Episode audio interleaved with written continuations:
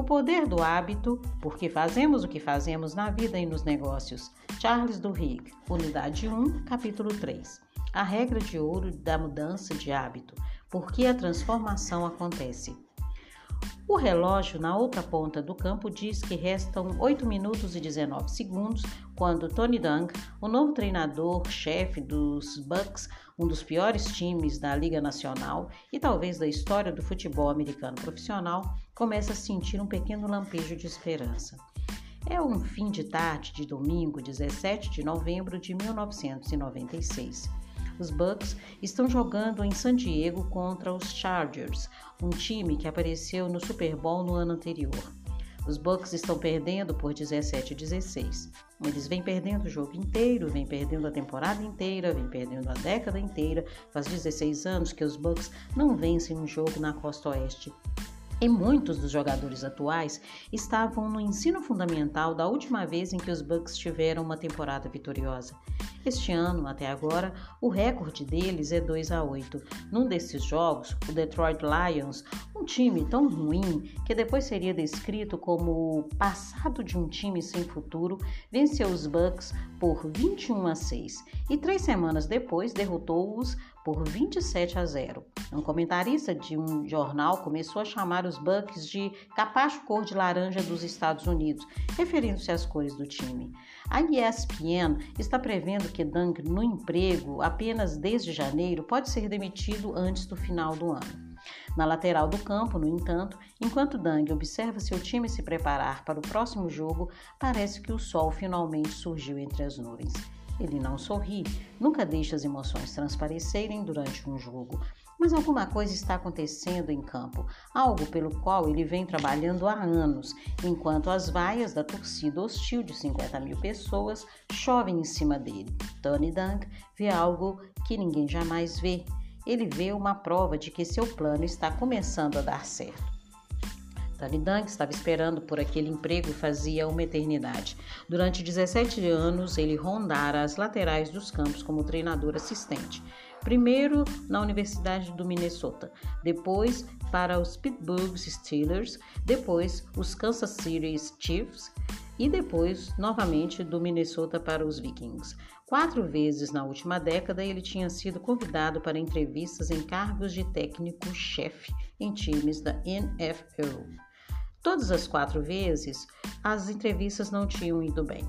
Parte do problema era a filosofia de Dan como técnico. Em suas entrevistas de emprego, ele explicava pacientemente sua crença de que o segredo da vitória era mudar os hábitos dos jogadores. Dizia que queria fazer com que os jogadores parassem de tomar tantas decisões durante um jogo. Queria que eles reagissem automaticamente por hábito. Se ele conseguisse incutir os hábitos certos, seu time venceria e ponto final. Os campeões não fazem coisas extraordinárias, explicava Dan.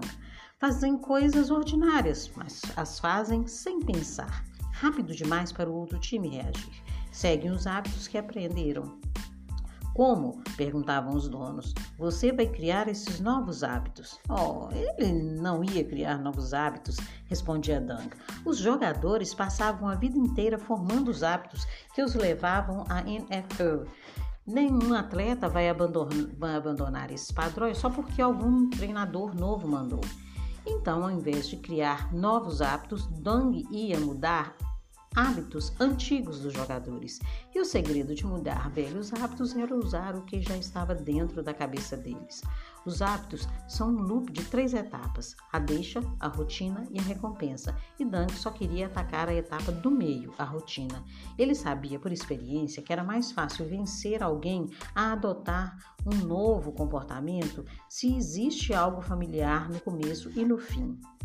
Sua estratégia como técnico personificava um axioma, uma regra de ouro da mudança de hábito que, segundo mostraram estudos e mais estudos, está entre as ferramentas mais poderosas para gerar mudanças. Dang começou, é, reconheceu que nunca se pode realmente eliminar os hábitos ruins. Em vez disso, para mudar um hábito, você precisa manter a velha deixa e oferecer a velha recompensa, mas inserir uma nova rotina. Eis a regra: se você usa a mesma deixa e fornece a mesma recompensa, pode trocar a rotina e alterar o hábito. Quase todo comportamento pode ser transformado se a deixa e a recompensa continuarem as mesmas. A regra de ouro já influenciou tratamentos para alcoolismo, obesidade, transtornos obsessivo-compulsivos e centenas de outros comportamentos destrutivos e entendê-la pode ajudar qualquer pessoa a mudar seus próprios hábitos. Tentativas de parar de fazer lanches, por exemplo, muitas vezes fracassam a não ser que haja uma nova rotina para satisfazer as velhas deixas e anseios por recompensa. O fumante geralmente não consegue largar o vício se não encontrar alguma atividade para substituir os cigarros quando seu anseio por nicotina é deflagrado. Quantas vezes Dang explicou sua filosofia baseada nos hábitos para dirigentes de times? Quatro vezes eles ouviram educadamente, agradeceram-no por seu tempo e depois contrataram outra pessoa. Então, em 1996, os lamentáveis, lamentáveis Bucks o chamaram. Dang viajou até Tampa Bay e mais uma vez apresentou seu plano de como eles podiam vencer. Um dia, depois da entrevista final, eles lhe ofereceram o um emprego. Figura, página 80, a regra de ouro da mudança de hábito. Como funciona? Use a mesma deixa, forneça a mesma recompensa, mude a rotina. O sistema de Dang acabaria transformando os Bucks num dos times mais vitoriosos da liga. Ele se tornaria o único treinador da história da NFL a chegar às finais em 10 anos consecutivos, primeiro, o primeiro mais respeitado técnico afro-americano a vencer um Super Bowl e uma das figuras mais respeitadas do esporte profissional. Suas técnicas como treinador se disseminariam por toda a liga e todo o mundo dos esportes. Sua abordagem ajudaria a esclarecer como se transformam hábitos na vida de qualquer pessoa. Mas isso tudo ainda estava por vir. Hoje, em San Diego, Dunk só queria vencer. Do seu banco de técnico, ele olha o relógio. Restam 8 minutos e 19 segundos de jogo. Os Bucks vêm perdendo o jogo inteiro e desperdiçaram uma oportunidade atrás da outra, como é típico deles. Se a defesa não fizer alguma coisa agora mesmo, este jogo está perdido de fato. San Diego está com a bola na sua própria linha de 20 jardas e o quarterback dos Chargers, Stan Humphries, está se preparando para liderar uma investida com a qual ele espera fechar o jogo. O relógio começa a contar. Humphries está e Humphries está a postos para tomar a bola. Mas Dunk não está olhando para Humphries. Em vez disso, está observando seus próprios jogadores se alinharem numa formação que passaram meses aperfeiçoando. Tradicionalmente, o futebol americano é um jogo de fintas e contra-fintas, dribles, manobras falsas. Os treinadores com os livros de táticas mais volumosos e os esquemas mais complicados geralmente vencem. Dunk, no entanto, adotou abordagem contrária. Não está interessado em complicações e artimanhas. Quando os jogadores da defesa de Dunk se alinham, fica óbvio para todo mundo qual tática exatamente eles vão usar. Dunk optou por essa abordagem porque, em tese, ele não precisa de artimanhas, apenas precisa que seu time seja mais rápido que todos os outros. No futebol americano, os milissegundos importam.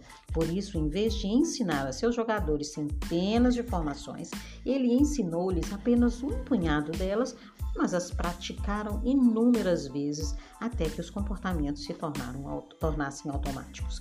Quando sua estratégia funciona, seus jogadores conseguem avançar numa velocidade insuperável, mas isso é só quando funciona. Se seus jogadores pensarem demais, hesitarem ou questionarem seus instintos, o sistema cai por terra. E até agora os jogadores de Dunk só têm feito besteira. Desta vez, no entanto, enquanto os Bucks se alinham na linha de 20 jardas, há algo diferente. Pensemos, por exemplo, em Reagan Upshaw, um defensive end dos Buccaneers, que se instalou numa posição de três pontos na linha de X-Match em vez de percorrer a linha com os olhos, tentando absorver o máximo de informação possível, Upshaw está olhando apenas para as deixas em que Dang lhe ensinou a se focar. Primeiro, ele olha de relance para o pé de fora do Lineman. Adversário, seus dedos dos pés estão recuados, o que significa que ele está se preparando para bloquear enquanto o quarterback passa. Em seguida, Upshaw olha para os ombros do Lineman, voltados levemente para dentro. E, e, o espaço entre ele e o jogador mais próximo. alguns centímetros mais estreito do que o esperado. Upshaw praticou como reagir a cada uma dessas tantas vezes que, a essa altura, ele não precisa pensar no que fazer, apenas segue seu hábito. O quarterback de San Diego se aproxima na linha de scrimmage e olha de relance para a direita, depois para a esquerda, grita contagem e toma a bola. Ele recua cinco passos e fica aprumado, girando a cabeça, procurando alguém livre para receber. Três segundos se passaram desde que a jogada começou. Os olhos do estádio e as câmeras de TV estão voltados para ele. Por isso, a maior parte dos observadores não enxerga o que está acontecendo entre os Bucks. Assim que Humphries tomou a bola, Upshaw entrou em ação. Dentro do primeiro segundo da jogada, ele disparou para a direita, cruzando a linha de scrimmage tão rápido que Lineman do ataque não conseguiu bloqueá-lo. No segundo seguinte, Upshaw correu mais quatro passos para frente, numa velocidade estonteante. E mais um segundo, Upshaw deu mais três passos largos perto do quarterback, trajetória que o Lineman do ataque não poderia ter previsto. Conforme a jogada avança para o seu quarto segundo, Humphries, o quarterback de San Diego, de repente está exposto. Ele hesita, vê Upshaw com um canto de olho e é nesse momento que Humphries comete seu erro. Ele começa a pensar. Humphries avista alguém de seu time, um tag end novato chamado Brian Roche, 20 jardas mais à frente no campo.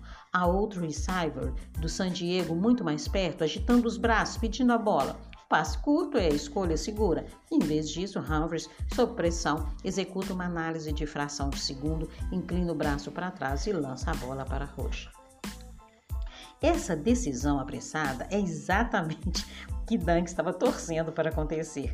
Assim que a bola está no ar, um safety dos Buccaneers, chamado John Lynch, começa a se mover. A tarefa de Lynch era simples. Quando a jogada começou, ele correu para um ponto específico do campo e ficou esperando sua deixa. Há uma enorme pressão para que ele improvise nessa situação, mas Dunk treinou Lynch até que sua rotina virasse automática. E como resultado, quando a bola sai das mãos do quarterback, Lynch está postado a 10 jardas de rush esperando. Enquanto a bola gira no ar, Lynch interpreta suas deixas, direção do rosto e das mãos do quarterback espaçamento entre os receivers, e começa a avançar antes que fique claro onde a bola vai cair. Roche, o receiver de San Diego, pula para frente, mas Lynch o contorna e o inter intercepta o passe. Antes que Roche consiga reagir, Lynch dispara pelo campo afora rumo ao end zone dos Chargers. Os outros Buccaneers estão perfeitamente posicionados para abrir caminho para ele. Lynch corre 10, depois 15, depois 20, depois quase 25 jardas antes de ser finalmente empurrado para fora do campo. A jogada inteira durou apenas menos de 10 segundos. Dois minutos depois, os Bucks manda, marcam um touchdown, assumindo a liderança pela primeira vez no jogo inteiro. Cinco minutos depois, eles fazem um field goal. Nesse meio tempo, a defesa de Dunk bloqueia cada tentativa do San Diego de reverter o placar. Os Buccaneers vencem por 25 a 17, uma das maiores surpresas da temporada.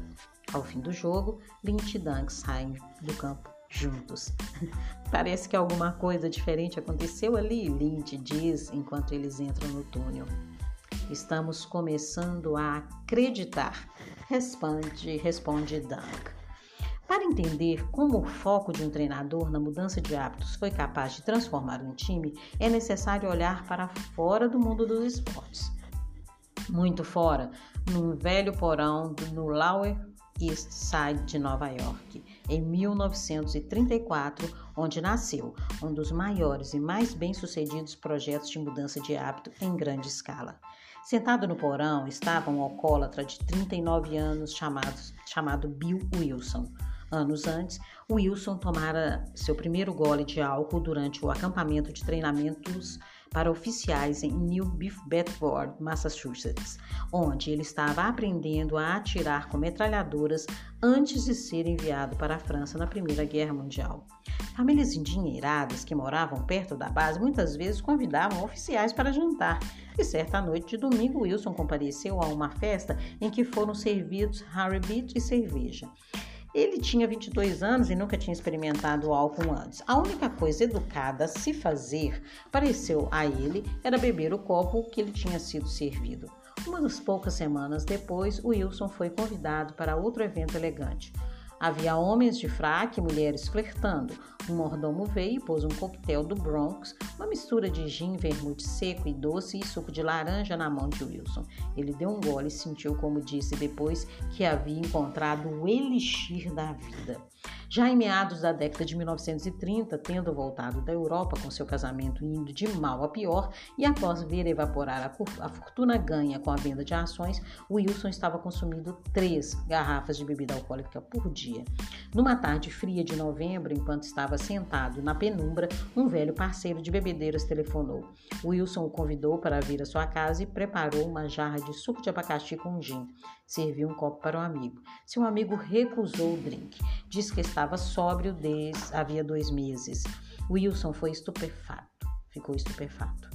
Começou a descrever sua própria luta contra o álcool, incluindo a briga em que se envolveram num country club e que lhe custara seu emprego. Disse que tentara parar, mas não conseguia dar conta. Passara por uma desintoxicação e tomara pílulas. Fizera promessas para sua mulher e entrara para grupos de abstinência. Nada disso tinha funcionado. Como perguntou Wilson, seu amigo conseguira fazer aquilo? Eu tenho religião, disse o amigo. Ele falou sobre pecado e tentação, inferno e o diabo. Perceba que você está no fundo do poço, admita isso e disponha-se a entregar sua vida nas mãos de Deus. Wilson achou que o cara estava maluco. No verão passado era um alcoólatra pirado, agora eu suspeitava, tinha suspirado, tinha pirado um pouco na religião. Ele escreveu depois. Quando seu amigo foi embora, Wilson tomou o resto da bebida e foi para a cama. Um mês depois, em dezembro de 1934, Wilson se internou no Charles B. Town Hospital for Drugs and Alcohol Addictions, um centro de desintoxicação de alto nível em Manhattan. Um médico começou a lhe aplicar infusões de hora em hora de uma droga alucinógena chamada beladona, que na época estava em voga para o tratamento do alcoolismo. Wilson perdia e recuperava a consciência no leito de seu quartinho. Então, no episódio que já foi narrado em milhões de encontros em lanchonetes, centros comunitários e porões de igreja, Wilson começou a se contorcer de agonia. Passou dias tendo alucinações. As dores da abstinência o faziam sentir como se insetos estivessem rastejando por sua pele. Ficava tão enjoado que mal conseguia se mexer, mas a dor era intensa demais para ficar parado. Se existe um Deus, que ele se mostre. Wilson gritava para seu quarto vazio: Estou disposto a fazer qualquer coisa, qualquer coisa. Nesse instante, como ele escreveu depois, uma luz branca inundou seu quarto, a dor passou e ele sentiu como se estivesse no cume de uma montanha e estava soprando um vento que não era de ar, mas de espírito. Então me veio a revelação súbita de que eu era um homem livre. Lentamente o êxtase foi diminuindo, fiquei deitado na cama, mas agora por enquanto eu estava em outro mundo, um novo mundo de consciência. Bill Wilson jamais tomaria outro gole de álcool. Durante os 36 anos seguintes, até morrer de enfisema em 1971, ele se dedicaria a fundar, construir e disseminar os Alcoólicos Anônimos AA, até que se tornasse a maior, mais conhecida e mais bem-sucedida organização de mudanças de hábitos do mundo. Um número estimado de 2,1 milhões de pessoas procuram ajuda do AA. A cada ano, e até 10 milhões de alcoólatras talvez já tenham alcançado a sobriedade através do grupo. Os alcoólicos anônimos não funcionam para todo mundo.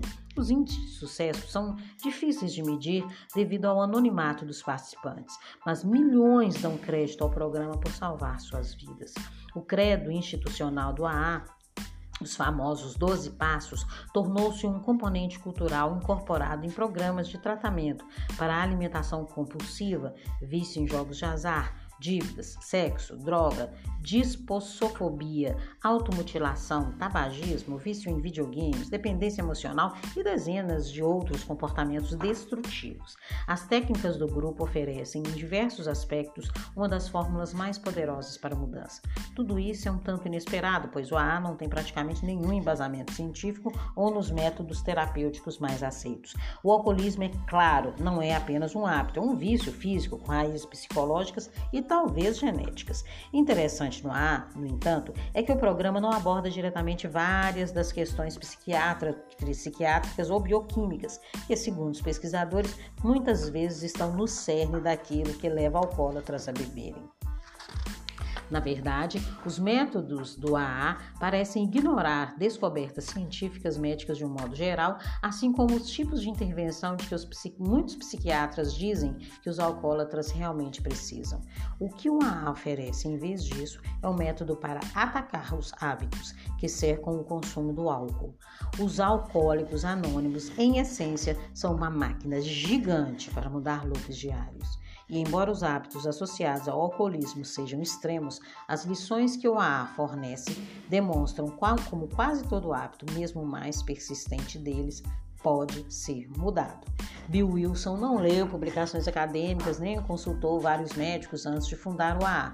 Poucos anos após alcançar a sobriedade, redigiu os Doze Passos, agora célebres, numa noite sentado na cama. Escolheu o número 12 devido aos apóstolos, aos 12 apóstolos. E alguns dos aspectos do programa não são apenas é, não científicos, como também podem parecer simplesmente bizarros. Pensemos, por exemplo, na insistência do AA para que os alcoólatras compareçam à novena a 90 encontros em 90 dias, um período que parece ter sido escolhido ao acaso ou no foco intenso do programa na espiritualidade, como é articulado no terceiro passo, que diz que os alcoólatras podem alcançar a sobriedade tomando uma decisão de entregar nossa vontade e nossas vidas aos cuidados de Deus, como o compreendemos. Sete dos doze passos mencionam Deus ou espiritualidade, o que parece insólito para um programa fundado por um ex-agnóstico que, durante sua vida inteira, foi abertamente hostil à religião institucionalizada. Os encontros do AA não têm uma programação ou plano de atividades predefinido. Em vez disso, geralmente começam com um membro contando sua história, depois do qual outras pessoas podem opinar. Não há profissionais que orientam as conversas e há poucas regras sobre como os encontros devem funcionar. Nas últimas cinco décadas, enquanto quase todos os aspectos da psiquiatria e da pesquisa sobre vícios foram revolucionados por descobertas das ciências comportamentais, na farmacologia e da nossa compreensão do cérebro, o AA permaneceu congelado no tempo. Devido à falta de rigor do programa, acadêmicos e pesquisadores muitas vezes o criticaram. A ênfase do AA na espiritualidade, alegavam alguns, fazia dele mais um culto do que um tratamento. Nos últimos 15 anos, no entanto, uma reavaliação começou. Pesquisadores agora dizem que os métodos do programa fornecem lições valiosas.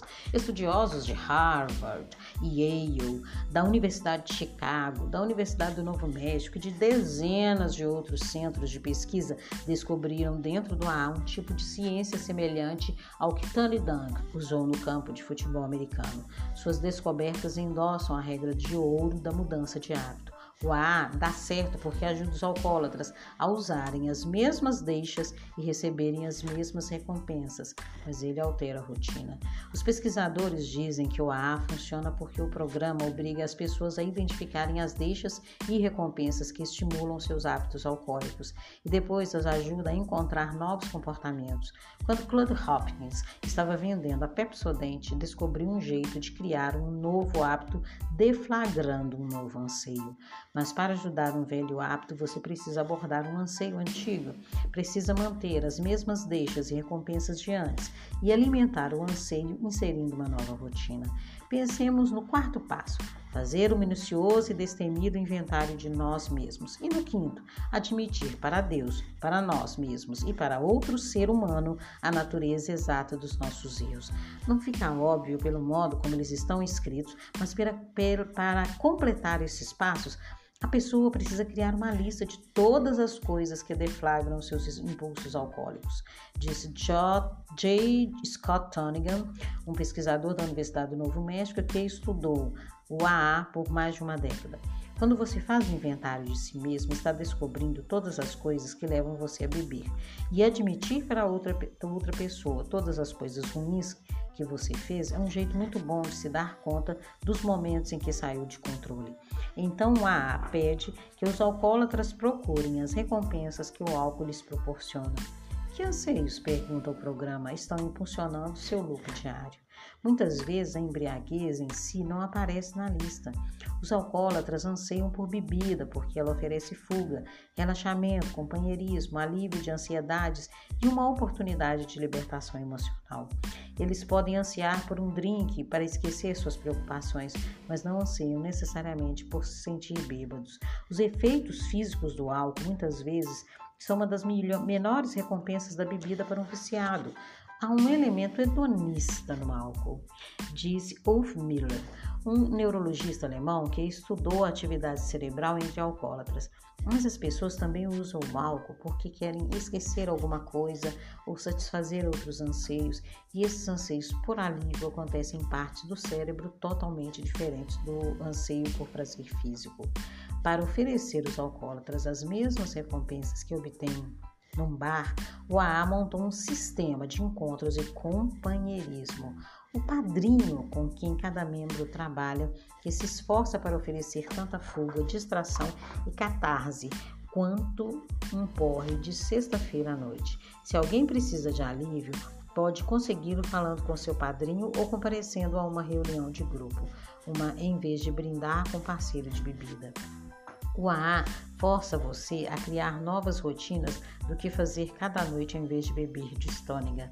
Você pode relaxar, extravasar suas ansiedades nos encontros, falando sobre elas. As deixas e recompensas continuam as mesmas, é só o comportamento que muda. Figura, página 89, mantém a deixa, ofereça a mesma recompensa, insira uma nova rotina. Uma demonstração especialmente dramática de como as deixas e recompensas dos alcoólatras podem ser transferidas para novas rotinas aconteceu em 2007, quando Miller, o neurologista alemão e seus colegas da Universidade de Medburg implantaram pequenos dispositivos elétricos dentro dos cérebros de cinco alcoólatras que tinham tentado largar a bebida várias vezes. Cada um dos alcoólatras do estudo passara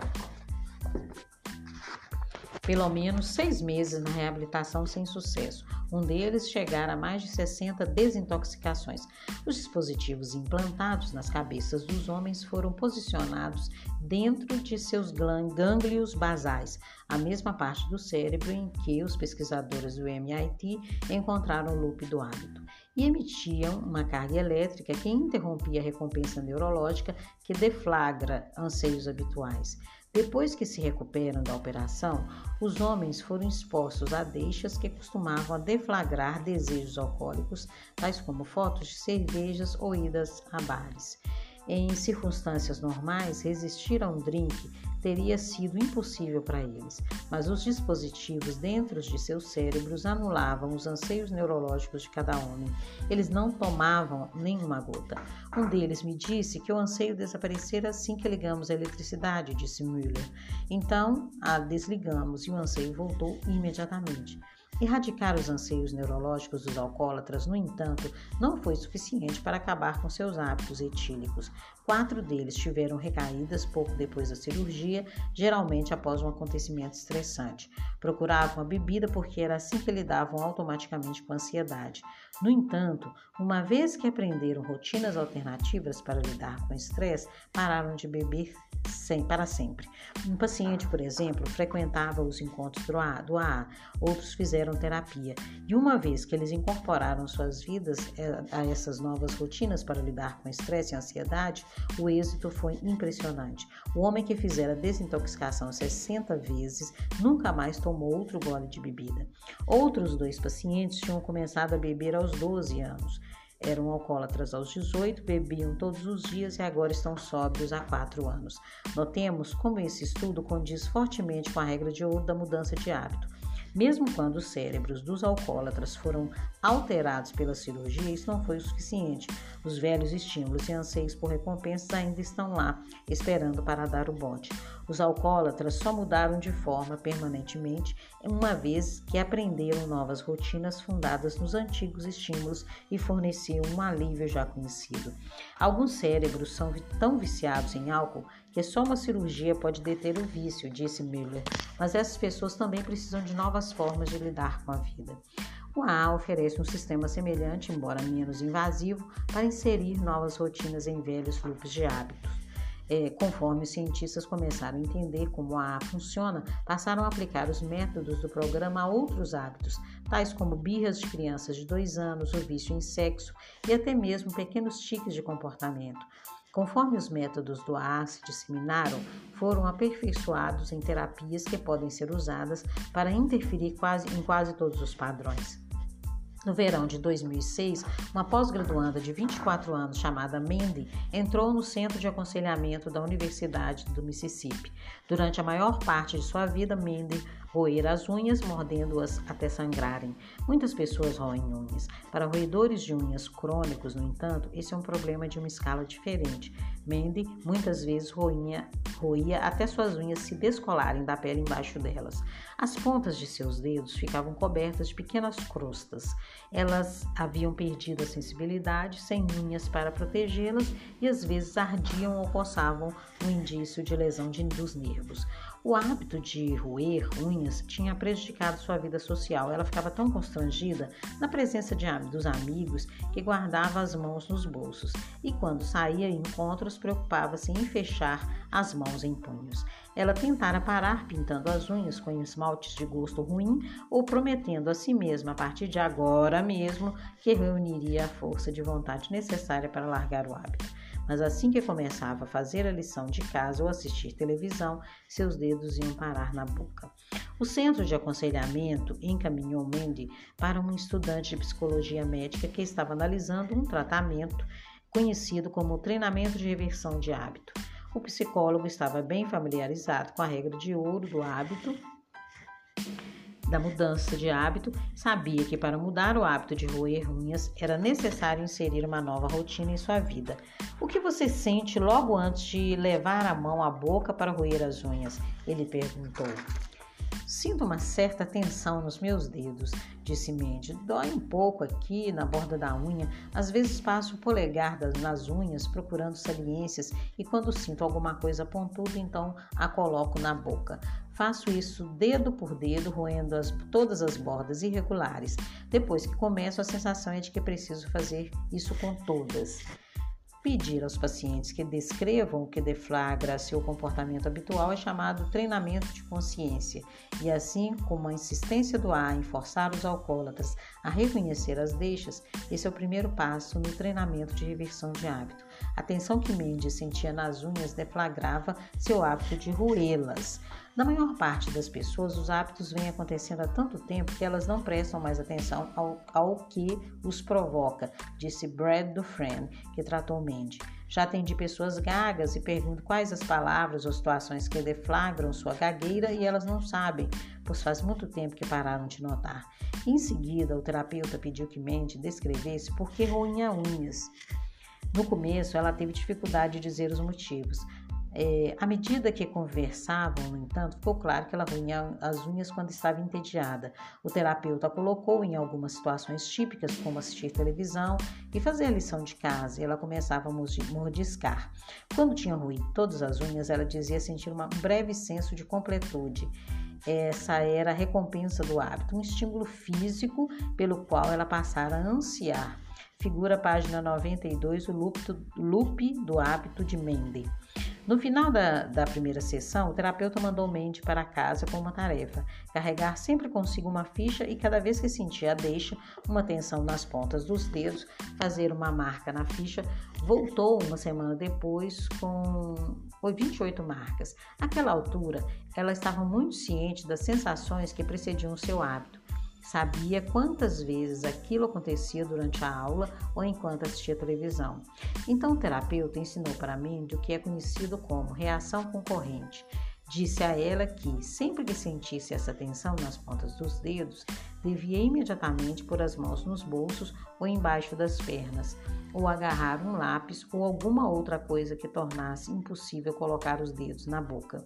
Depois, Mandy devia procurar alguma coisa que fornecesse um estímulo físico básico, tal como esfregar o braço ou bater os nós dos dedos numa mesa, algo que gerasse uma reação física. As deixas e recompensas continuaram as mesmas, só a rotina mudou. Figura página 93, novo loop do hábito de Mandy. Eles praticaram no consultório do terapeuta por cerca de 30 minutos e Mandy foi enviada para casa com uma nova tarefa: continuar com as fichas, mas fazer um tique quando ela sentisse a tensão nas pontas dos dedos e uma, um jogo da velha quando conseguisse conter o hábito com êxito. Uma semana depois, Mandy tinha ruído as unhas só três vezes e usar a reação concorrente sete vezes. Ela se recompensou com uma sessão de manicure, mas continuou usando as fichas. Depois de um mês, o hábito de roer as unhas sumira. As reações concorrentes tinham se tornado automáticas, um hábito substituir o outro. Parece ridicularmente simples, mas uma vez que você está ciente de como seu hábito funciona, que reconhece as deixas e recompensas, você está no meio, a meio do caminho de mudá-lo, disse Nathan Ezrin é, um dos criadores do treinamento de reversão de hábito. Parece que isso deveria ser mais complexo. É, a verdade é que o cérebro pode ser reprogramado, você só precisa fazer isso de forma deliberada. Hoje, a terapia de reversão é usada para tratar tiques verbais e físicos, depressão, tabagismo, problemas com jogos de azar, ansiedade, incontinência urinária, procrastinação, distúrbio obsessivo compulsivo e outros problemas comportamentais. E suas técnicas deixam claros os princípios fundamentais dos hábitos. Muitas vezes não entendemos realmente, entendemos realmente os anseios que impedem nossos comportamentos enquanto não procuramos por eles. Mente nunca se dará conta de que um anseio por estímulo por um estímulo físico estava causando seu hábito de roer as unhas, mas uma vez que dissecou o hábito, tornou-se fácil achar uma nova rotina que fornecia a mesma recompensa. Digamos que você quer parar de comer fora de hora no trabalho. A recompensa que está buscando é satisfazer sua fome ou é interromper o tédio? Se você lancha para ter uma breve libertação, pode facilmente encontrar outra rotina, tal como fazer uma caminhada rápida ou se dar três minutos na internet, que proporcione a mesma interrupção sem alargar a sua cintura. Figura página 95. Se você quer parar de fumar, pergunte a si mesmo: você faz isso porque ama nicotina ou porque isso proporciona um estímulo rápido, uma estrutura para seu dia um jeito de socializar? Se você é, fuma porque precisa de estímulo, estudos indicam que um pouco de cafeína à tarde pode aumentar sua chance de largar o cigarro. Mais de 30 estudos de ex-fumantes descobriram que identificar as deixas e recompensas que elas, eles associam aos cigarros e então escolher novas rotinas que forneçam compensações parecidas. Um nicorete em uma rápida série de flexões de braço ou simplesmente tirar uns poucos minutos para se alongar e relaxar. Aumenta a probabilidade de eles pararem. Figura página 95. Se você identificar as deixas e recompensas, pode alterar a rotina, pelo menos na maior parte das vezes. Para alguns hábitos, no entanto, há outro ingrediente necessário: fé. É, paro aqui ah, o áudio para continuar no capítulo 3 da unidade 1 é, com o caso dos Bucks. Né? Vamos ver como termina isso aí, como eles conseguiram mudar o, o hábito de perder.